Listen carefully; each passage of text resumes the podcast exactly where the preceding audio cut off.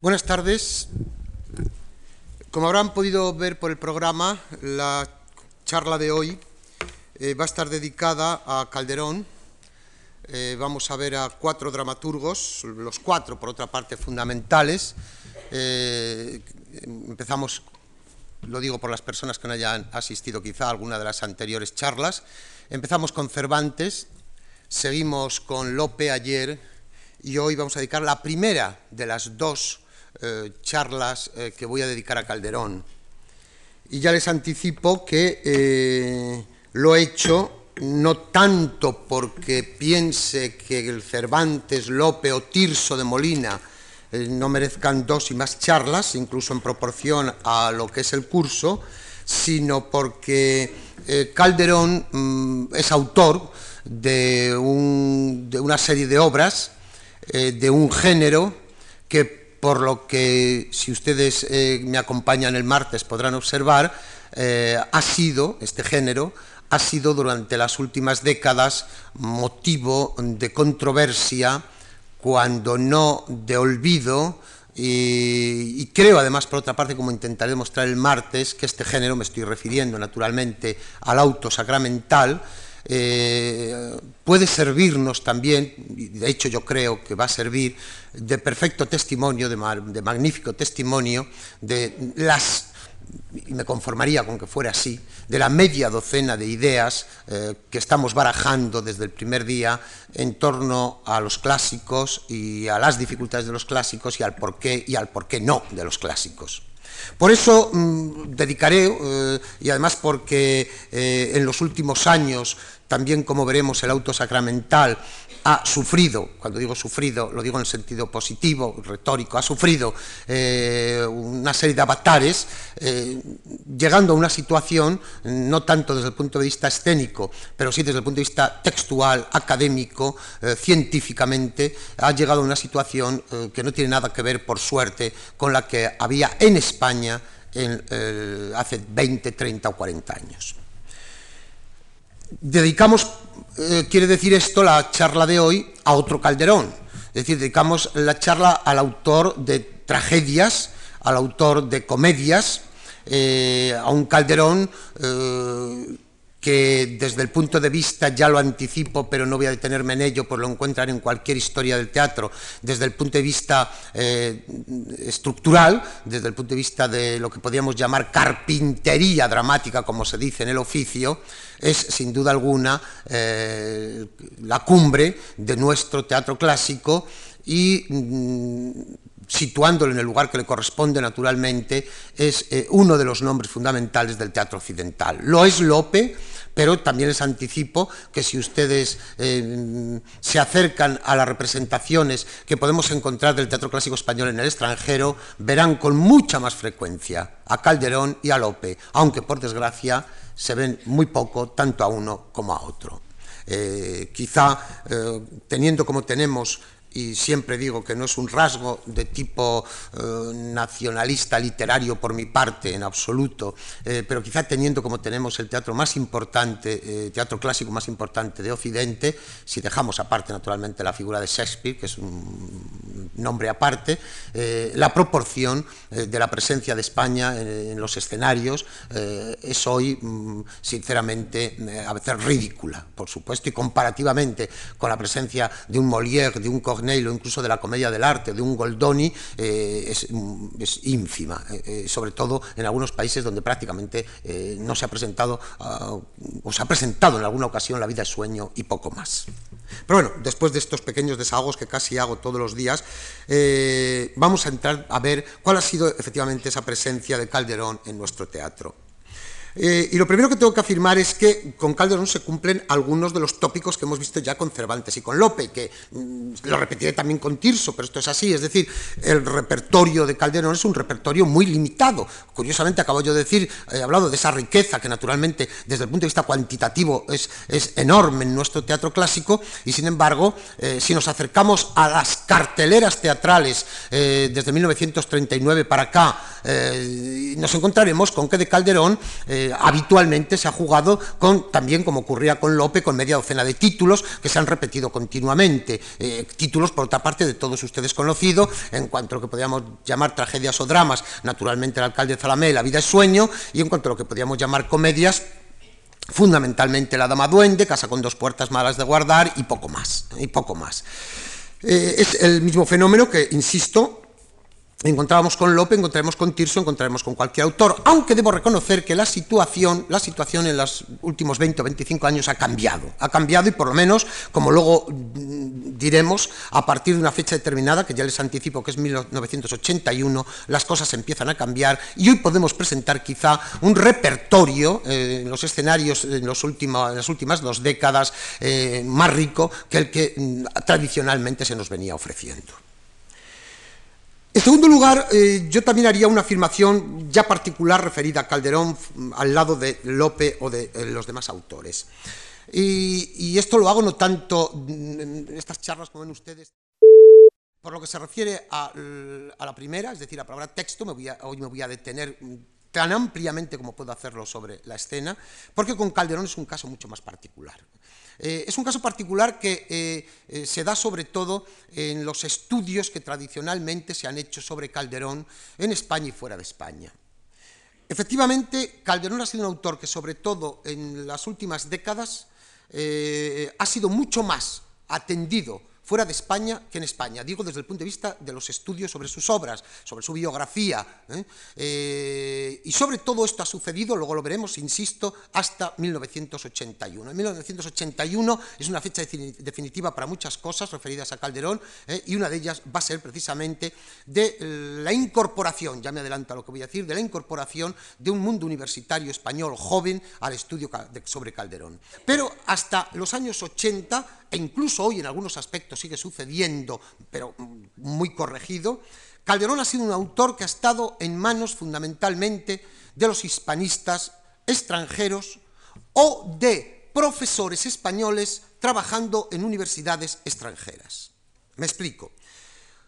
Si ustedes toman la bibliografía, fácil es, está recogida, sobre Calderón, desde 1945 para acá, y digo 1945 porque si estamos hablando de Europa y de Estados Unidos, estamos hablando, naturalmente, ya no podemos hablar del 39 y del 40, tenemos que tomar como fecha el 45 por razones obvias. ¿no?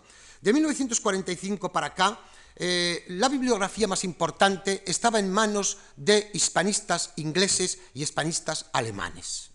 Más aún, el calderonismo se identificaba con media docena de nombres y alrededor de ellos naturalmente toda una escuela, eh, todas unas escuelas, pero media docena de nombres a los cuales hay que rendir un testimonio de agradecimiento y de admiración, ¿eh? porque en este país durante esos años, y dejando al inolvidable, por otra parte, don Ángel Balbuena Prat y algunos eh, especialistas eh, que se, dedicaban parcialmente a ciertos aspectos calderonianos aquí en España, era, repito, en Inglaterra y en Alemania donde Calderón estaba siendo de verdad eh, estudiado, editado e incluso acercándose desde el punto de vista escénico, eh, si no tanto como en España naturalmente, sí con una serie de espectáculos que marcaron, marcaron algunos de ellos, como por ejemplo Grotowski, el montaje de Grotowski de la devoción de la cruz, que marcó uh, una manera de hacer teatro, de acercarse al teatro clásico español y a Calderón cuando lo estrenó. Pues bien, repito que es Inglaterra con nombres perdonen que caiga hoy quizá más en la erudición que otros días, pero es necesario, con nombres, por ejemplo, como el profesor Parker o el profesor Wilson en Inglaterra, y además no quiero solo citar nombres, sino también sacar algunas consecuencias. Eh, estos dos nombres, Parker y Wilson, como el profesor Flasche en Alemania y toda la escuela alemana, no surgen eh, porque sí. Es decir, hay unas razones fundamentales para que el hispanismo o cierta parte del hispanismo de estos dos países, y también luego veremos en Estados Unidos, eh, pero por otras razones, se dediquen a Calderón. Y la razón está en consonancia con la visión que de Calderón se tiene en España por estos años. A Calderón se nos enseñó, y hay personas aquí de mi edad, e incluso algunas que pueden corroborarlo porque son mayores que yo y así sucedía, pero incluso también personas más jóvenes que podrán corroborarlo. El Calderón que se presentó durante mucho tiempo fue un Calderón excesivamente maximalista, excesivamente dogmático. Fue el Calderón eh, sacerdote, el Calderón católico, el Calderón de los autos sacramentales, el Calderón de ciertas obras de teatro eh, excesivamente severas, excesivamente moralizantes. Se nos ocultó la personalidad del Calderón joven, entre paréntesis, hace dos o tres años se estrena una obra titulada Calderón enamorado, donde se pretende por parte de un profesor de la Universidad de Ottawa, un gran calderonista, se pretende hacer una biografía de Calderón dramatizada y eso nos muestra cómo Calderón precisamente en su juventud no fue eh, testimonio naturalmente de virtud, ¿eh? aunque luego naturalmente se hiciera sacerdote y viviera en palacio toda su vida ya y ejerciendo, eh, haciendo espectáculos para la corte, pero Calderón tampoco su juventud fue evidentemente ejemplar. Pero se nos presenta, se nos quiere presentar a este Calderón y durante dos, tres décadas así es. Pues bien, en consonancia con este Calderón, ¿eh? Eh, hay una eh, práctica también por parte de estos hispanistas de atención a Calderón desde el catolicismo, desde la práctica de católicos en Inglaterra y en Alemania. Los profesores Wilson y Parker, efectivamente, parten de sus conocimientos de tipo teológico y de su formación de tipo escolástico para acercarse a ese Calderón, naturalmente, ¿eh? sin caer eh, en, un, eh, en, un, moralismo excesivo, aunque en ocasiones hoy sus interpretaciones sí nos lo parezcan, en algunas ocasiones, y evidentemente con una carga intelectual de preparación de estas personas. Estamos hablando de Oxford, Cambridge, naturalmente, al hablar de Wilson y de Parker, de la misma manera que estamos hablando de Flasche, que un hombre con una preparación desde el punto de vista filosófico y teológico impresionante. Pero son, repito, acercamientos eh, en la misma línea, aunque con eh, consecuencias que no son las mismas y sobre todo sin exageraciones del Calderón que se presentó durante algunas décadas en España. Es el Calderón que luego se va a ir corrigiendo y que, por ejemplo, en Estados Unidos va también a ser estudiado desde estos años ya 40, sobre todo por españoles que marchan a Estados Unidos bien como consecuencia de la guerra o bien posteriormente por cuestiones de tipo laboral. Hay nombres que es necesario recordar, como por ejemplo, recién jubilado el año pasado, profesor, fíjense ustedes que estamos hablando de, yo he citado antes Oxford, Cambridge, naturalmente la Universidad de Bonn, donde estaba Hans Flasche, pero estamos hablando ahora de Harvard con el profesor Márquez Villanueva en Estados Unidos, jubilado el año pasado y dedicando a Calderón páginas excelentes. Estamos hablando de Cornell University, una de las cinco o seis mejores universidades de Estados Unidos, con el profesor Ciriaco Morón Arroyo, o estamos hablando con mm, Indiana University o Vanderbilt University, con el profesor Francisco Ruiz Ramón y todo el calderonismo que eh, Ruiz Ramón ha expandido y eh, los eh, alumnos que ha dejado, los discípulos que ha dejado, incluso desde este propio lugar donde ha repetido en varias ocasiones sus conferencias e incluso sus publicaciones, en ocasiones alguna por esta propia casa. Es decir, tres países fundamentalmente, Inglaterra, Alemania y Estados Unidos, también con norteamericanos, por supuesto, acercándose a Calderón, pero que quede claro que las aportaciones mayores han venido por parte de los españoles en Estados Unidos. Y también, por supuesto, en Italia. Curiosamente, no podemos decir lo mismo de Francia. Francia ha sido eh, un hispanismo más cervantino que calderoniano, hasta tal punto que el hasta hace muy poco director de la Casa de Velázquez en Madrid, el profesor Jean Canavallo, el gran estudioso de Cervantes, el mejor estudioso de Cervantes, Jean Canavallo publicó hace ya bastantes años un artículo que se titulaba algo así, no recuerdo bien, pero eh, la bibliografía silenciada calderoniana en Francia, es decir, una bibliografía del silencio, porque es una bibliografía que prácticamente no ha existido. ¿eh? Sí en Italia, con algunos nombres, como el profesor Meregali, ¿eh? que hoy todavía sigue con la antorcha de ese calderonismo en Italia. insisto, desde el punto de vista textual, que, que me interesaba esto dejarlo claro, Calderón ha sido un autor que se nos ofreció mal cuando se nos enseñó? ¿Quedó reducido prácticamente a dos o tres obras y además dentro de lo que podríamos llamar ese calderón eh, moralizante, ese calderón severo, ese calderón serio?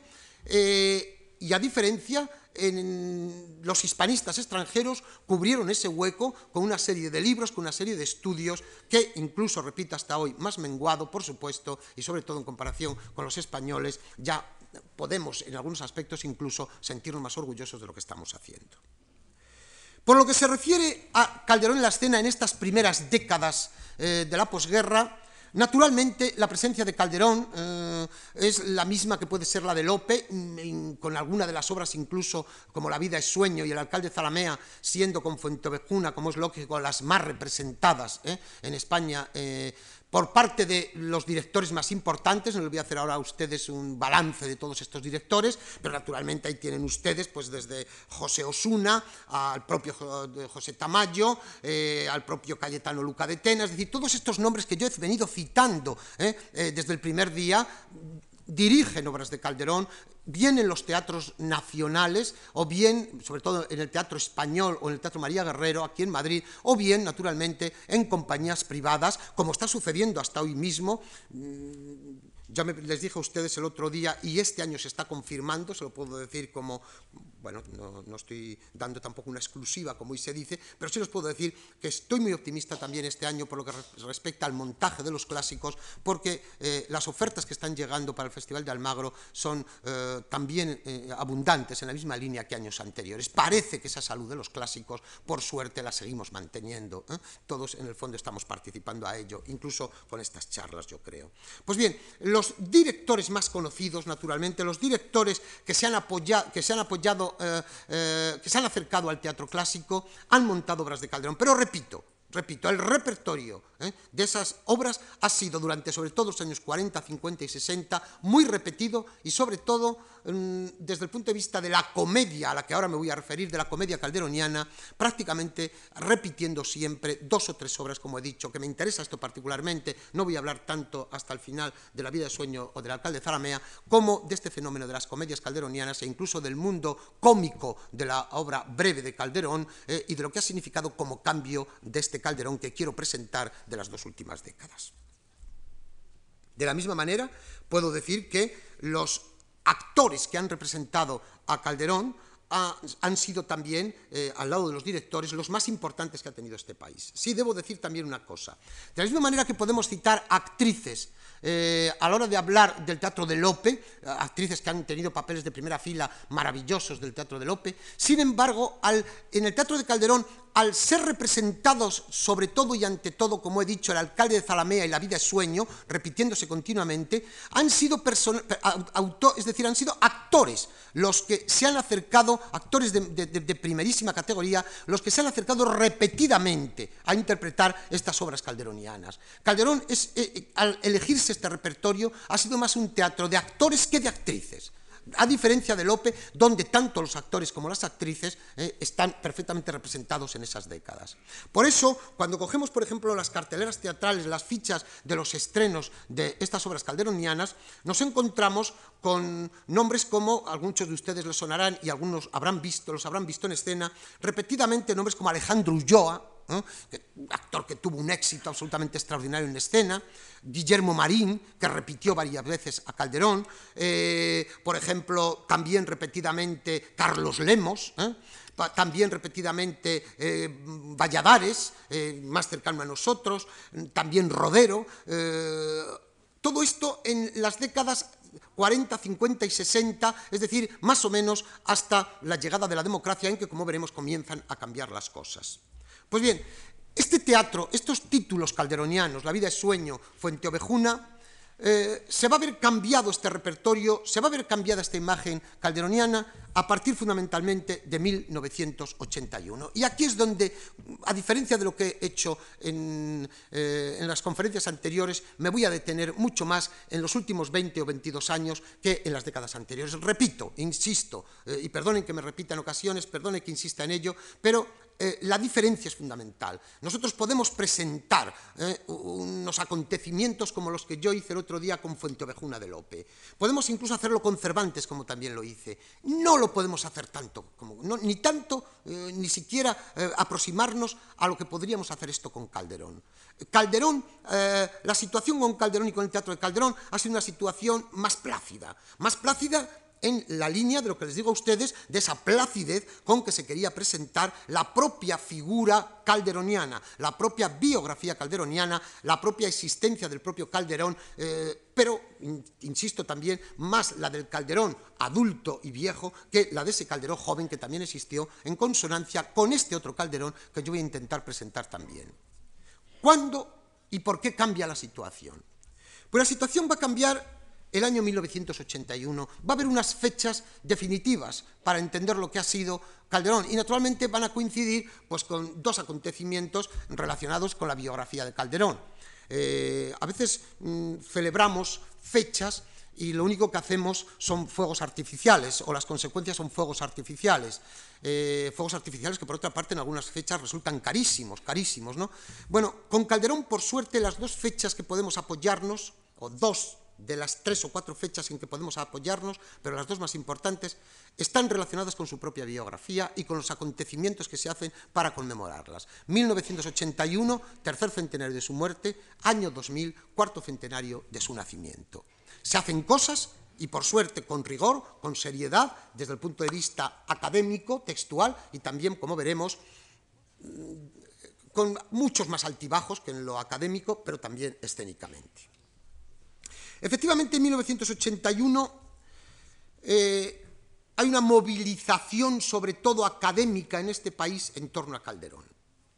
Se celebra un congreso aquí en Madrid, un congreso multitudinario, donde van a participar 400 o 500 especialistas en literatura española, en teatro español, que vienen de todo el mundo. Yo diría que este congreso significó la puerta abierta a la celebración en España de congresos científicos sin prejuicios. Efectivamente, había profesores incluso que hasta finales de los 70, estamos hablando de 1981, pero el Congreso se empezó a celebrar antes y por lo tanto podemos hablar de una actitud ya desde tres o cuatro años antes. Eh, eh, hubo personas, hubo profesores, hubo especialistas que mm, se negaban incluso a participar en congresos celebrados en España, eh, cada vez menos naturalmente, desde los años 40 hasta las fechas que estamos hablando. a veces a mí me preocupa un poco resumir tantos años en una frase que puede llevar a equívocos, por eso ya dije el primer día que mm, cuando hablamos de la situación de 1940, de imperios, etcétera, etcétera, etcétera, por eso yo titulé la primera conferencia de eh, los clásicos del imperio al imperio de los clásicos. Es decir, la situación cambia radicalmente a partir de los 60 y se va acentuando muchísimo más y no tiene nada que ver en los 70 ya con lo que había sido. Pero es evidente que hay prejuicios todavía. ¿eh? Hay prejuicios para el acercamiento, naturalmente, al hecho intelectual español y por parte de intelectuales extranjeros. Y esos prejuicios yo creo que en lo que se refieren al hispanismo internacional habían cambiado naturalmente ya eh, en los últimos años 70 y a partir de 1981, por lo que se refiere al teatro clásico, cambia totalmente. La puerta, mm, una, puerta que, va a entrar un aire fresco extraordinario, sobre todo con la figura, como veremos ahora, de Calderón, que es sintomática de la nueva situación, va a ser precisamente en 1981. Este congreso sobre Calderón y las publicaciones que van a surgir son un anticipo de lo que ahora inmediatamente diré que va a suceder en escena. Efectivamente, eh, la atención que se dedica a Calderón en estas fechas ya no lo es solo por parte de eh, hispanistas, eh, algunos de ellos en trance de jubilación y otros ya con una carrera hecha, sino que supone la incorporación al calderonismo de muchos profesores jóvenes, de, eh, eh, de, muchos incluso especialistas no universitarios, pero que se están acercando a Calderón desde el mundo, por ejemplo, se han acercado en los últimos años desde el mundo de la enseñanza secundaria, por ejemplo, o jóvenes hispanistas extranjeros que también, o españoles en el extranjero, que se están incorporando a otra manera de ver a Calderón. ¿Y cuál es esa manera? ¿Cuál es esa otra manera de ver a Calderón? Pues es no solo, que quede claro, la que hemos presentado y la que se nos había presentado por Wilson, por Parker, por Flasche, que van a seguir presentándola, y mm, bueno, permitan ustedes que no queda más remedio aquí que también hablar eh, del yo, no me tengo que utilizar el yo, no me queda más remedio, porque en ese congreso que yo dirijo, yo tengo que invitar a dar unas magistrales, unas, unas lecciones magistrales, una diaria, y naturalmente quienes ocupan eh, esos puestos va a ser Franco Meregali, al que he citado, va a ser Hans Flasche, al que, al que he citado, no puedo hacerlo con Wilson y con Parker, porque Wilson ha muerto y Parker está muy viejito ya por estas fechas, pero sí está también personas como Rafael Lapesa, que pertenece a ese mundo, a esta generación de estos, de estos nombres. No olvidemos que el admirado y, maestro don Rafael Lapesa ha muerto hace unos meses, pero ha muerto casi con 100 años. Quiero decir que pertenecía a esa generación, ¿eh? una generación admirable, una generación de esa filología y de esa historia, de esa práctica histórica y filológica de la escuela de Menéndez Pidal por parte española, admirable en este país, envidiable en este país, ¿no? y hoy injustamente tratada en muchos aspectos por algunas otras escuelas. ¿no? Pues bien, esos nombres que van a dar las lecciones magistrales en ese congreso son esa generación que se lo merecía y que nos había enseñado a todos, pero en las comunicaciones, en las sesiones que se celebran aparte de esas lecciones magistrales, ¿eh? Eh, allí ya hay toda una generación, repito, de profesores jóvenes que están trayendo otra nueva manera de ver el teatro clásico, otra nueva manera de ver la historia del teatro y otra manera, naturalmente, también de ver a Calderón. Y esa manera es, repito, complementar la otra complementar en algunas ocasiones, también negarla, también, también digamos, discutirla al menos, discutirla también, ¿no? Pero es un Calderón, y ya quiero, quería llegar a esta afirmación, es ya el Calderón autor de comedias, el Calderón autor de teatro breve, de entremeses, de jácaras, de mojigangas, el Calderón festivo fundamentalmente, un Calderón que naturalmente, como Lope, ¿eh? Al mismo tiempo que Lope, tiene el castigo sin venganza Lope y tiene el Caballero de Olmedo como, como, monumentos maravillosos de nuestro teatro clásico, es autor de decenas, decenas de comedias, es verdad que repitiendo la fórmula en muchas ocasiones, donde lo que se persigue fundamentalmente es jugar con el amor, con los celos, con, con la fama, con la honra y entretener al espectador, al mismo tiempo que con la frase cervantina, aprovechando quizá también, ese deleitar aprovechando que Cervantes había puesto como norma y que naturalmente lo que se persigue con el teatro por parte de estos autores. Pero fíjense, primero deleitar y a lo mejor luego aprovechar. Pues bien, Calderón, naturalmente que era el autor eh, eh, del que nos teníamos que aprovechar, filosóficamente, teológicamente. El otro día se ha estrenado El condenado por desconfiado aquí, ¿eh? y ahí hay un calderón, naturalmente, donde lo que nos presenta es el problema de la libertad del individuo, de la, de, la predeterminación. está hablando de la gracia, está hablando de problemas, naturalmente, teológicos. Pero frente a eso, perdón, al lado de eso, repito, y al lado, como sucedía en Lope, Calderón es autor de maravillosas comedias. Y Calderón es autor de un teatro breve que hasta ese momento, y, lo pongo como testimonio muy significativo, hasta ese momento Calderón había estado bastante olvidado, tan olvidado que no teníamos ni la edición de ese teatro breve cómico calderoniano. Y van a ser, por cierto, hoy quizá eh, dos de las personas con mayor prestigio, o de, los, de las de mayor prestigio en este país a la hora de hablar académicamente de ellas, van a ser dos profesores entonces jóvenes de la Universidad de Valencia, Antonio Tordera, también director teatral, y Evangelina Rodríguez, ¿eh? Eh, los que van a publicar el Teatro Breve Calderoniano por aquellos años y los que van a reivindicar este teatro breve de la misma manera que se estaba reivindicando por parte de otros especialistas todo ese mundo del entremés, todo ese mundo de la jácara, de la mojiganga, de los entremeses cantados, de la música en el teatro, es decir, del elemento festivo. Recuerden ustedes lo que yo decía en la primera charla, los que estaban aquí. Estamos hablando de un periodo ya de normalización política, social.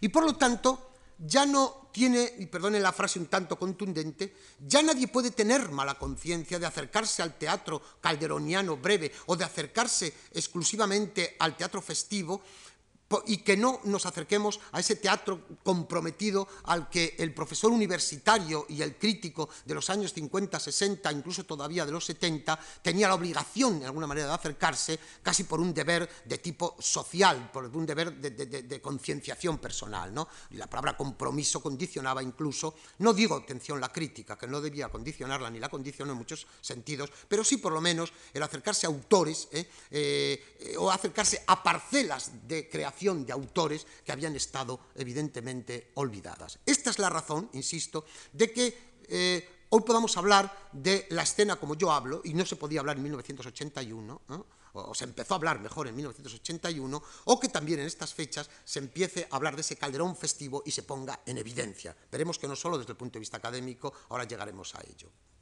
De la misma manera, podemos decir que la visión me va a servir de puente para llevar a la escena. De la misma manera que la visión que en este congreso se hace de Calderón, extiendan ustedes al teatro en general, a nuestro teatro clásico en general, va a ser ya no solo a la palabra, sino a eso que yo he venido llamando y sigo llamando naturalmente, esos otros signos escénicos, ¿eh? Como pueden ser eh, los objetos, como puede ser la escenografía, como pueden ser las acotaciones que se comienzan a estudiar, bueno, se habían estudiado antes, pero a partir de este momento, mm, sobre todo por Alfredo Hermenegildo, el profesor también en el extranjero, español en el extranjero, denominando las didascalias a la manera clásica, va a llevar a las máximas consecuencias también. Es decir, va a haber una preocupación, en una palabra, no solo sobre el texto y sobre una parcela de los textos que no había tenido tanta atención antes, sino va a haber también una atención sobre la representación teatral, acudiendo naturalmente a los documentos que nos están hablando de todo lo que se relaciona con el texto en nuestro siglo XVI y XVII. Y es el momento, es el momento, y de verdad que para los especialistas podemos hablarlo con verdadero orgullo y, y, sobre todo la utilidad con que esto nos ha venido luego para poder decir muchas de las cosas que yo estoy diciendo, es el momento en que se acentúa sobremanera lo que débilmente se había venido haciendo antes. Es decir, el estudio sobre los corrales de comedias. La documentación, empiezan a aparecer libros sobre o, artículos o monografías, ¿eh? aunque no sean libros, pequeñas monografías, sobre el corral de comedias, naturalmente de Almagro, lo teníamos ahí, pero el corral de comedias de Córdoba, el corral de comedias de Ciudad Rodrigo, los corrales, no digamos nada de la Cruz y del Príncipe en Madrid, eh, los corrales de Valencia, los corrales de Sevilla, el corral de Calahorra, es decir, el corral de Toro, en la provincia de Zamora, es decir, se empieza a estudiar ¿eh? este mundo de los corrales de comedias, de los espacios teatrales, a través de la documentación que se conserva. Que quede claro que si uno a veces es un poco reticente con ciertas consecuencias, como yo dije, por lo menos es mi opinión, a veces reticente con ciertos aspectos ¿eh? Eh, que quizá estamos todavía pagando cada vez menos, por suerte, con algunos excesos de tipo autonómico, sin embargo, hay que reconocer que para el mundo de la cultura, si dejamos aparte ese ombliguismo de que yo hablé el otro día, ese mirarse el ombligo en algunos aspectos y en algunos momentos, sin embargo, en general ha sido positivo, porque se ha llegado con la creación también de nuevas universidades, de universidades jóvenes, a prestar atención a a, muchos aspectos relacionados con la cultura de esos lugares, con el mundo intelectual e histórico de esos lugares que estaban desatendidos. Naturalmente, mm, aspectos que no solo tienen una trascendencia de tipo local, sino que a mí el hecho de que se me presente la documentación sobre el corral de Ciudad Rodrigo de Toro, eh, esa, documentación para mí puede ser imprescindible para saber cómo eh, y por qué llegaba a los escenarios un espectáculo teatral. Lo mismo que puede ser de importancia el Corral de la Cruz o el Corral del Príncipe en Madrid. Es decir, que hay una nueva visión de acercamiento al teatro español del siglo de oro y yo creo que es el centenario de Calderón y por eso sigo insistiendo el que va a producir este acercamiento desde el campo de la propia representación. Es el acercamiento, por ejemplo, si ustedes van a las actas de este Congreso del 81, se encontrarán con nombres que han pasado por esta tribuna y algunos naturalmente muy admirados, como puede desde el campo del arte el profesor Alfonso Pérez Sánchez, que dirigió el Museo del Prado durante muchos años, y la escuela de Alfonso Pérez Sánchez, que está presente en este Congreso leyendo comunicaciones sobre los arquitectos que llevaban a la práctica los montajes calderonianos, sobre las puestas en escena de los montajes calderonianos, sobre todo naturalmente en Palacio. Y hoy tenemos ya monografías sobre el teatro de Calderón y el teatro en Palacio por parte no solo de personas mm, de, españoles, sino incluso también pues, del profesor Savic de Polonia, ¿eh? o la atención que se le dedica en Estados Unidos a ese teatro palatino de Calderón. Cambio, pues, del mundo académico. Cambio, naturalmente, me ha servido esto de puente, repito, cambio en la escena. Cambio en la escena porque si nos acercamos a los estrenos que se llevan a cabo a partir de 1979 en que empiezan lo que podríamos llamar las vísperas calderonianas, eh, estrenos sueltos, muy sueltos, y sobre todo los estrenos que se realizan en el 81, vemos ya dos diferencias fundamentales con lo anterior en escena. En primer lugar, que el repertorio se ha ampliado, y ahora veremos con qué porque la obra más representativa de ampliación va a ser precisamente la mejor que va a llegar a escena. Y, en segundo lugar, ese repertorio se ha ampliado, no solo ampliado en general, sino se ha ampliado con ese mundo de la comedia y con ese mundo del teatro breve cervantino que yo les decía antes. Y sobre todo con un título, con un título, quizá eh, la charla que doy antes de esta, la clase que doy antes de esta para profesores de eh, secundaria, los que no lo sepan en, complemento de la, conferencia también, pues pensarán que es que yo el nombre de José Luis Alonso lo tengo como casi como un dios, pues casi, pues casi. Es decir, José Luis Alonso eh, era un genio de la dirección escénica y si yo he dedicado y voy a dedicar luego mm, los minutos que pueda a hablar de José Luis Alonso y de su montaje del alcalde Zalamea, debo decir aquí que eh, uno de los protagonistas de este cambio en 1981 fue precisamente José Luis Alonso con el montaje del Galán Fantasma. El Galán Fantasma de Calderón, el montaje del Galán Fantasma, supone un antes y un después de Calderón en escena. Hasta el Galán Fantasma, el mundo del Calderón festivo, del Calderón de la comedia, ¿eh? insisto, había quedado reducido a unos títulos tópicos. Con El Galán Fantasma, José Luis Alonso monta un, espectáculo excelente y al mismo tiempo lo monta con una obra secundaria de Calderón y una obra de tipo cómico. Es decir, el Calderón que se ve en 1981 no es el Calderón grave, ¿eh? habitual.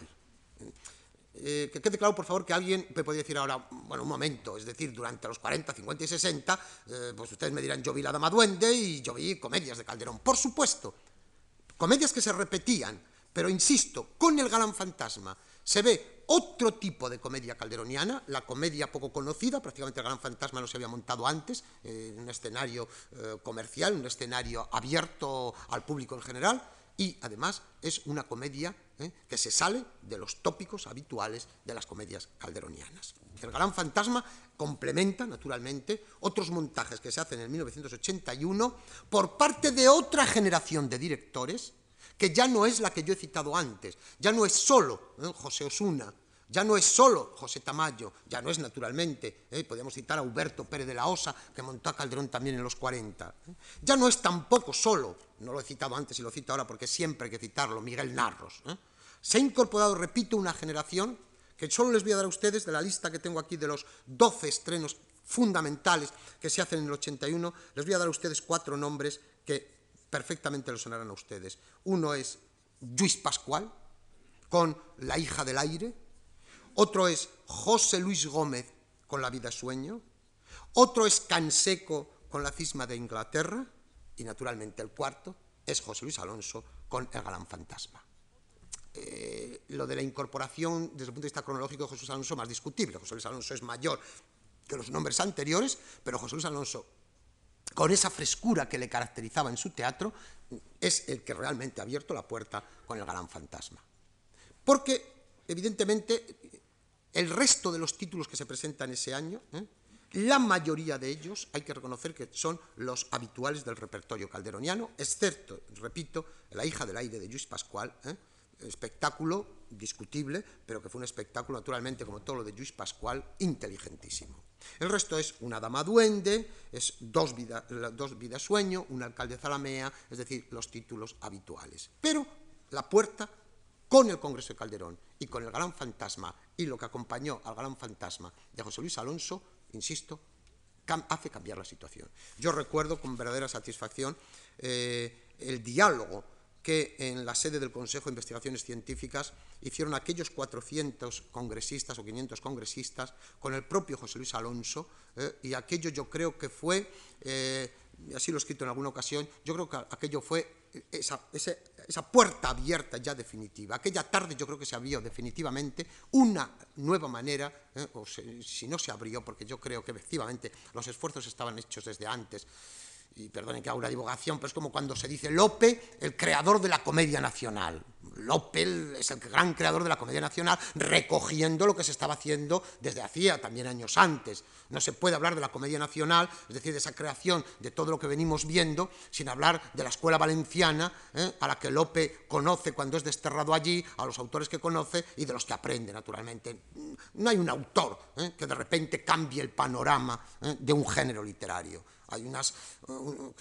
Lázaro Carreter lo dijo ya hace muchos años y el profesor Rinaldo Froldi igual. Hay una serie de arroyuelos, de, líneas, que, de, aguas que van surgiendo y que de repente llegan a un monstruo como es López de Vega que sabe recogerlas ¿eh? y sabe canalizarlas y esos, esos arroyos los convierte pues, en un río inmenso. ¿no? Pues podemos decir lo mismo, es decir, no es que de repente José Alonso con el gran fantasma eh, eh, cambie todo de una forma radical, ni que el Congreso como tal de repente surja todo lo recogen, los dos acontecimientos, Congreso y estreno del Gran Fantasma, son lo que yo creo sintomáticamente los dos datos que se pueden dar y que, repito, en aquella tarde donde se discutió el montaje del Gran Fantasma, a mí me parece que fue ya definitivo.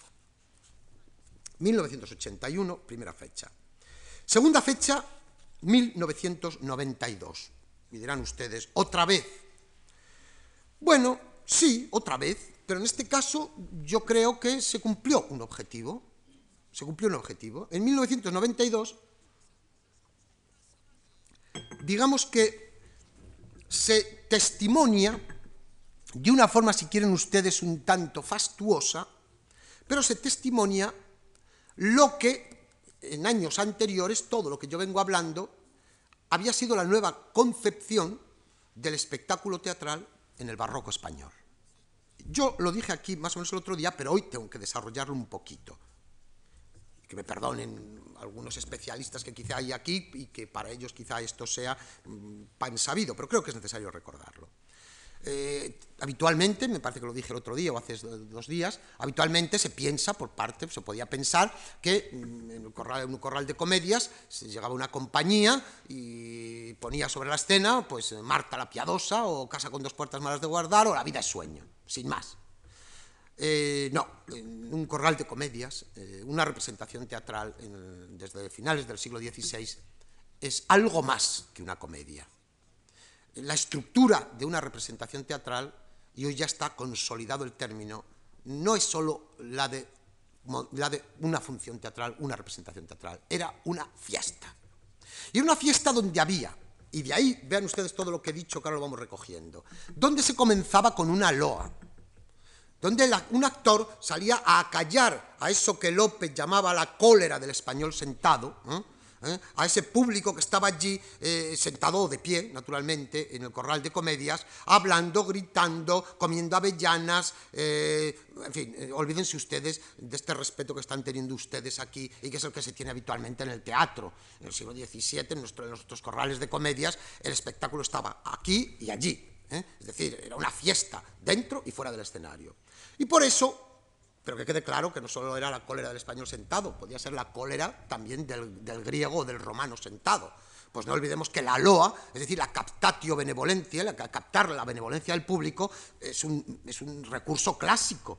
Subirse aquí es un poco lo que yo hago con las introducciones, al fin y al cabo, ¿eh? entrar un poco en, en, la conferencia, pero antes diciendo, hemos visto hasta aquí dos charlas sobre fulanito y fulanito, entrar un poquito, ¿no? Y no empezar diciendo, en 1981, bueno, pues la LOA naturalmente llegaba mucho más allá, la LOA era captar al público, captar la atención del público, era lo que se pretendía nada más. El actor lo lograba, pues quizá después de esos 40, 50, 60, 80 o 100 versos ¿eh? de que constaba la loa. Que por cierto, eran, mm, hay un librito sobre la loa, y hay luego artículos que se han publicado y se han editado loas. La estructura de la loa, la estructura, las variantes temáticas son muchas, pero la estructura de la loa más o menos era casi siempre la misma, es decir, captar ese público diciéndole cosas agradables. ¿eh? Eh, y sobre, todo había una serie de tópicos, pues eh, eh, se le decía lo hermosísima que era la ciudad en la que estaban, lo hermosísimo que era aquel corral de comedias en el que estaban, o aquel lugar donde representaban, etcétera, y que decían lo mismo, la loa se recitaba la misma, cambiando el nombre de la ciudad. Pues, pues, si se hablaba de, una calle, de la calle mayor o se hablaba de la catedral, pues bueno, pues más o menos en todas las ciudades había una catedral y una, y, una calle mayor. Es un poco lo que hoy, y perdonen un poco la frivolidad por mi parte, yo cuando le hablo a los jóvenes, cuando voy a la universidad, eh, no es que les quite la ilusión, pero es como cuando vemos la presentación, ¿no? incluso a nosotros nos pasa y también aplaudimos y eh, si hacemos como los jóvenes, si se nos dora la píldora en un espectáculo, se nos dice, ah, era eh, toda mi vida queriendo llegar a Madrid, para actuar. Bueno, pues luego se van a Valencia y también. Pues a Valencia quería yo llegar para actuar. Bueno, pues ese dorar, en el fondo eso es la, esa es la captatio benevolentia, esta es la loa. Contentar a ese público, captar a ese público. Loa, primer acto o primera jornada de la comedia, un entremés, segunda jornada de la comedia, un baile, u otro entremés bailado, tercera jornada de la comedia y al final una apoteosis eh, en la que la palabra, la música y el baile cerraba el espectáculo. Esto era el espectáculo barroco, esto era la fiesta barroca. ¿Por qué digo esto? Pues digo esto porque en 1992 lo que se hace es, por primera vez, desde un punto de vista moderno, llevar a la práctica lo que había sido un espectáculo en el 17. Es decir, se monta un espectáculo que dura también, naturalmente, tres o tres horas y media, no la hora y media, hora y tres cuartos o dos horas que puede durar una comedia, la representación de una comedia, eh, dura pues, el tiempo naturalmente de la loa, eh, del auto sacramental, que también en este caso se incluye, de lo que hablaremos el, próximo día, no quiere decir que se hiciera, eh, pero se incluye también del entremés, de los bailes, etcétera, etcétera. Esto lo que hace recoger, repito, todo el interés que había habido anteriormente, y por eso lo cito, ¿eh? todo el interés y los cambios que se habían efectuado hasta, 1900, mm, perdón, hasta 1992 y desde aquellos finales de los 70 y ya desde 1981, cambiando las corrientes de la crítica literaria y también, como dije el primer día, influenciándose el mundo académico, el mundo de la teoría y el mundo de la escena. 1992 ya participa en este espectáculo ¿eh? la Compañía Nacional de Teatro Clásico. No es la organizadora del espectáculo, pero sí participa la Compañía Nacional de Teatro Clásico uniéndose a esta experiencia que intenta no solo poner una obra en el teatro de la comedia, sino al mismo tiempo también, insisto, reproducir, recrear, llamémoslo así, para eh, los resultados luego que cada uno los juzgue si lo vio, ¿eh? Eh, recrear esa, esa, fiesta barroca de la que tanto se había escrito y de la que ya estaba en la conciencia del especialista, no solo teórico, sino también, insisto, de la escena. Espectáculo que va a montar Miguel Narros en la Plaza Mayor, y que se va a iniciar incluso con una cabalgata de carrozas que salen del Palacio Real a imitación de las fiestas del corpus, eh, de la representación de los autos sacramentales, por eso digo que hay un auto sacramental también en el espectáculo, y en lo que me voy a detener el próximo día al hablar de los autos sacramentales. Insisto, 1992, fecha también importante y que corrobora ya esas nuevas tendencias que en la teoría y en la práctica se están realizando. Y tercera fecha es naturalmente el año pasado, el año 2000. No podemos, eh, no tenemos todavía perspectiva, naturalmente, para juzgar, para filtrar todo lo que se ha hecho en el año 2000, pero les puedo asegurar a ustedes, y perdonen de nuevo que, que tenga que hablar en primera persona, si en 1981 organizar un congreso sobre Calderón fueron sangre, sudor y lágrimas para conseguir los medios para hacerlo, excepto por parte de algunas instituciones que desde el primer momento se dieron cuenta de lo que eso significaba. Debo decir, sin embargo, y lo tengo escrito y lo digo ahora, para que vean ustedes hasta qué punto eh, los prejuicios de que yo, y más que prejuicios, de que yo he hablado en ciertas décadas, por parte de algunas otras personas, son prejuicios que permanecen incluso en 1979. Yo en 1979 me acerco a una autoridad en ese momento que tiene mucha fuerza para que ese congreso se pueda realizar o no, ¿eh? Eh, una autoridad de tipo político, ¿eh? a la que le pido ayuda, pues, pues como vamos generalmente los profesores y los académicos para organizar congresos, pues como si fuéramos un poco, también un poco los mendigos de la cultura, y, y, esa persona, que me conocía por otra parte, y yo la conocía a ella, poco, pero nos conocíamos, pues nada más sentarme delante de él, me dice, mira, sé que vienes a, hablarme de Calderón, pero no me venga, Calderón en 1979. Bueno, esta actitud de prejuicio, por parte en este caso precisamente no de por el imperio hacia Dios, ¿eh? esta actitud de prejuicio venía como consecuencia de ese calderón que se le había enseñado, o ese calderón que para muchos significaba ese aspecto de tipo grave, maximalista, incluso dogmático de que yo he hablado antes. Pues bien, frente a esas dificultades en el 81, que por desgracia se superaron, ¿eh? y, ahí estaban, y ahí están los resultados, en el año 2000 la situación ha cambiado radicalmente. En el año 2000, antes, perdón, antes del año 2000, en 1999, publicamos, cuatro personas que nos dedicamos un poco a mover todo esto, una guía calderoniana, con los acontecimientos que ya se sabía que se iban a hacer en el año 2000 en todo el mundo.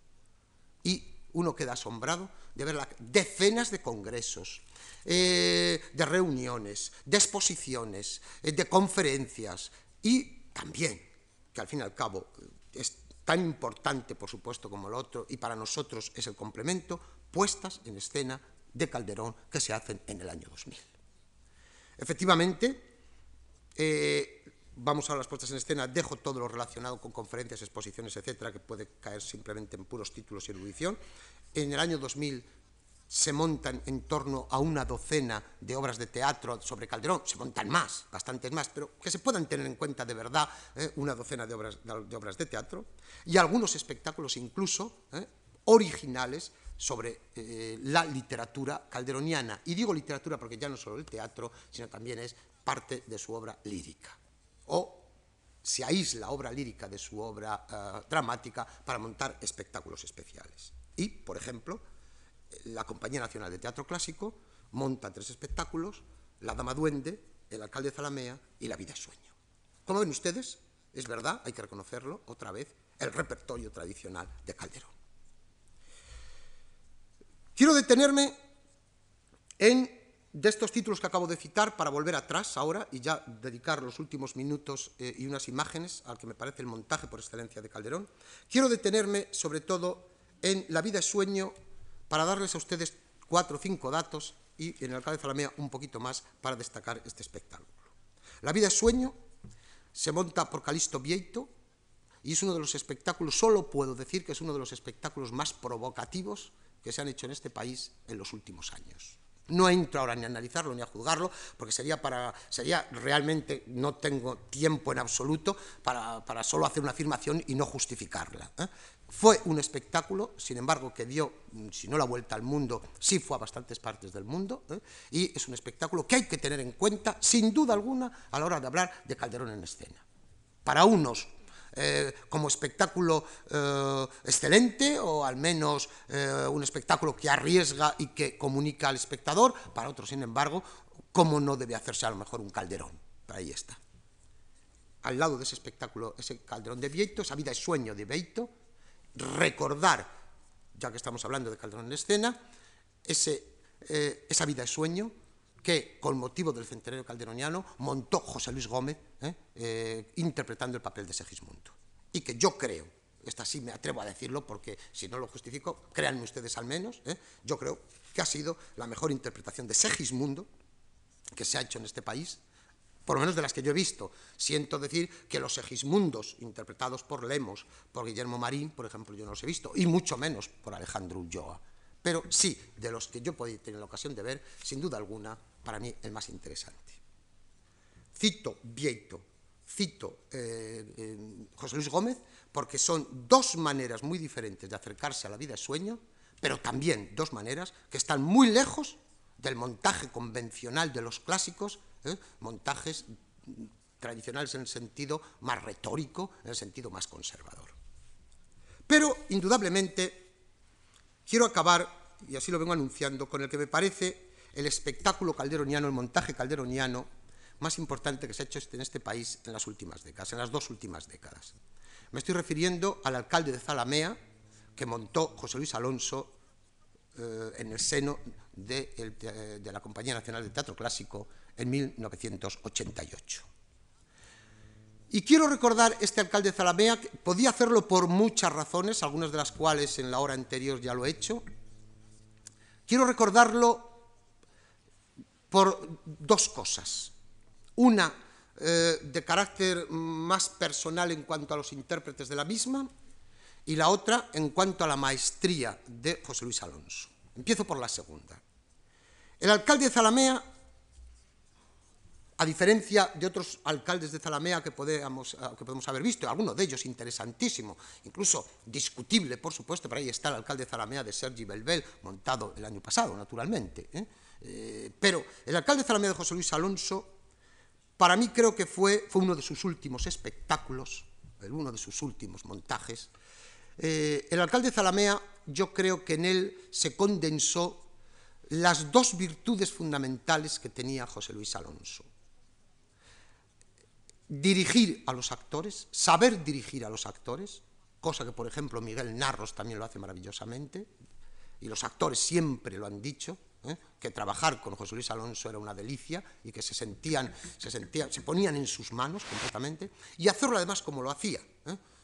prácticamente uno no se daba cuenta de que estaba marcando, ¿eh? de que estaba dando la posibilidad de que ese actor evidentemente cumpliera su trabajo adecuadamente. Es decir, por una parte, dirigir a los actores y por otra parte, que se entienda el verso. Que aquello se entienda y que sea entendido, en primer lugar, por quien lo dice, por los actores, y en segundo lugar, que el espectador entienda ese verso. Y que lo entienda de vez y que lo entienda sin que deje de ser verso. Es decir, que haya una dicción de la frase pero que no sea fraseo solamente. Porque no lo olvidemos cuando se dice, es que ah, se recita el verso. Naturalmente. Nuestro teatro clásico está escrito en verso. Y tiene una rima, y tiene un ritmo, y tiene que seguir siendo verso. Lo grandioso, lo admirable, es cuando eso no se pierde y además ¿eh? no se nota. Cuando además no notamos que se está declamando. Y eso es lo que encontramos precisamente en este montaje de José Luis Alonso, maravillosamente como lo encontrábamos en otros. Y en segundo lugar, porque quiero ponerles un testimonio brevísimo, pero muy significativo de lo que voy a decir, y en segundo lugar, esto lo vemos en este alcalde Zaramea encarnado en dos actores extraordinarios, dos actores desaparecidos. Dos actores que uno de ellos, además, de él había una imagen, ha quedado una imagen, quizá para la generación posterior a la mía, ha quedado una imagen de, que, quizá no se merece. No, no quizá, que no se merece. ¿eh? Eh, aunque un actor tiene que sentirse orgulloso de todo lo que hace, haga lo que haga, si lo hace bien y lo hace como profesional. ¿eh? Y, este actor lo, hizo como profesional, tanto lo que hizo como José Luis Alonso como lo que luego hace en televisión.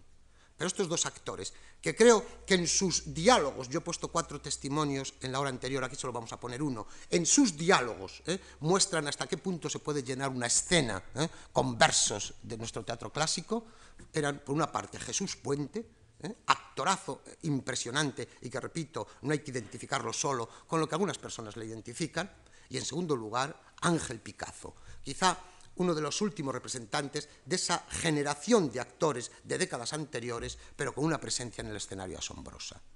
Como quedan solo unos minutos, yo a mí me gustaría ponerles el ejemplo para corroborar eh, lo que he dicho sobre José Luis, sobre, sobre Calderón, sobre la obra quizá más representada de Calderón durante las últimas décadas, eh, pero quizá también como homenaje a estos dos actores eh, y como ejemplo, como testimonio de cómo se tiene que decir el verso y cómo llega al espectador ese verso. Eh. Por favor.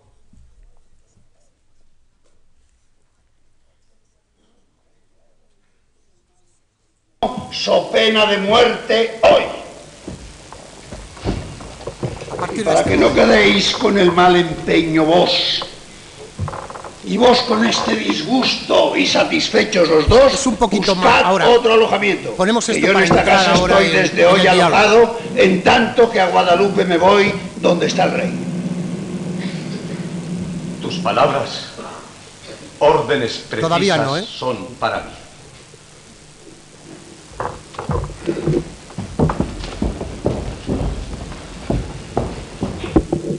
Entraos allá adentro.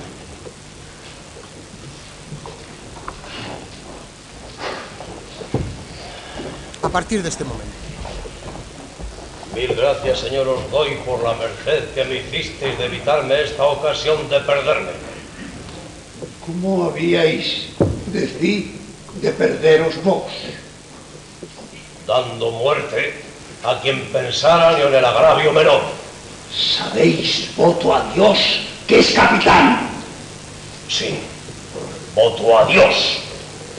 Y aunque él fuera general, en tocando a mi opinión, le matara.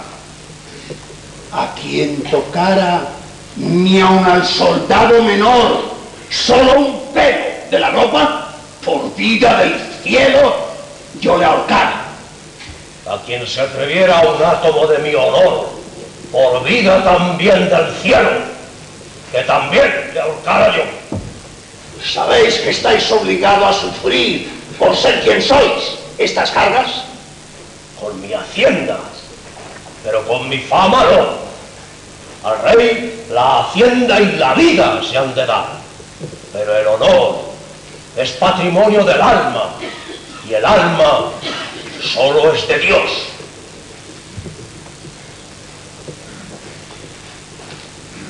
Juro a Cristo que parece que vais teniendo razón.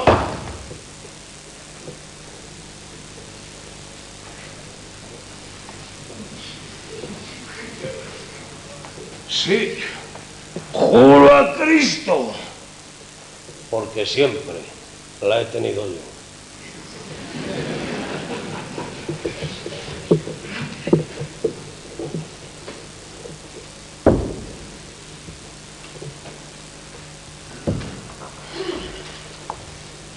Yo vengo cansado. Y esta pierna que el diablo me dio ha menester descansar. Pues quién os dice que no.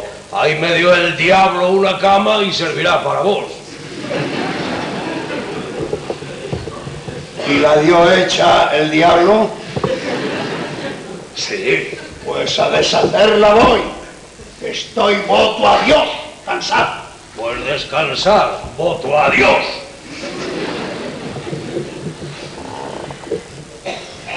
Testarudo es el villano. También jura como yo. Caprichudo es el don Lope. No haremos miga los dos. Muchas gracias.